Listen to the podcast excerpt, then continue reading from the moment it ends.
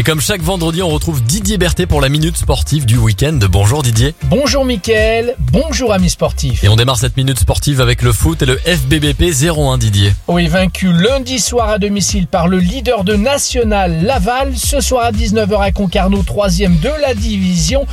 Il ne faudra pas perdre et si possible gagner pour encore jouer les troubles faites et espérer en fin de saison la deuxième ou troisième place du championnat, synonyme de montée en Ligue 2, car les hommes d'Alain Pochat ne sont qu'à trois longueurs de leur concurrent direct et une victoire les replacerait sur le podium, mais dans un stade hostile, la tâche s'annonce très difficile. Allez, on poursuit la minute sportive avec le rugby et l'USBPA. Ouais, Mickaël, après du repos et un stage pour resserrer les boulons, le 15 Bressan est prêt pour terminer cette saison avec toujours la même détermination, sauver sa peau en Pro D2.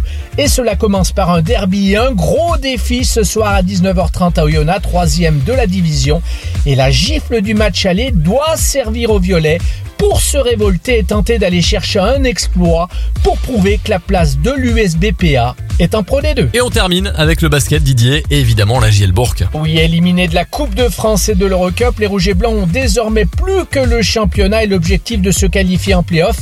Mais cela va être compliqué, mais toujours réalisable à 10 journées de la fin.